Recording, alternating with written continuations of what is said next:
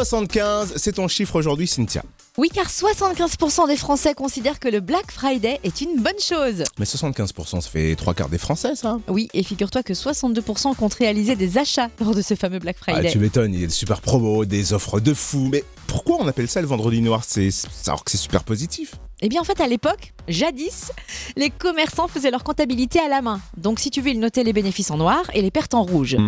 L'expression Black Friday a été adoptée pour marquer la période où l'on sort du rouge pour revenir justement au noir. D'accord, c'est bon, c'est compris. Bah, il y aurait aussi une autre explication en fait. Vendredi noir pourrait aussi évoquer les rues noires de camions venus livrer les commerces pour les fêtes. D'accord. Et pourquoi le Black Friday, le Friday est en novembre Il y a les fêtes après, c'est pas, c'est pas une Oui, c'est- bah si, indirectement, c'est lié à ces fêtes-là et et surtout à Thanksgiving, parce que cette journée spéciale a été popularisée dans les années 60 aux États-Unis et a été instaurée le lendemain de Thanksgiving, qui a lieu le quatrième jeudi de novembre. D'accord. Et donc le lendemain, du coup, avec ce Black Friday, bah, il y a toujours l'esprit de générosité, avec les ristournes, et puis ça marque aussi le coup d'envoi de la fameuse période des achats de fin d'année, tu vois. D'accord, très bien. Du coup, moi, je me demande à quand le Black Friday avec des blagues au rabais, des blagues à deux balles Pan, pan bah, Ah, bah c'est aujourd'hui. Eh, allez, on se tire. hein.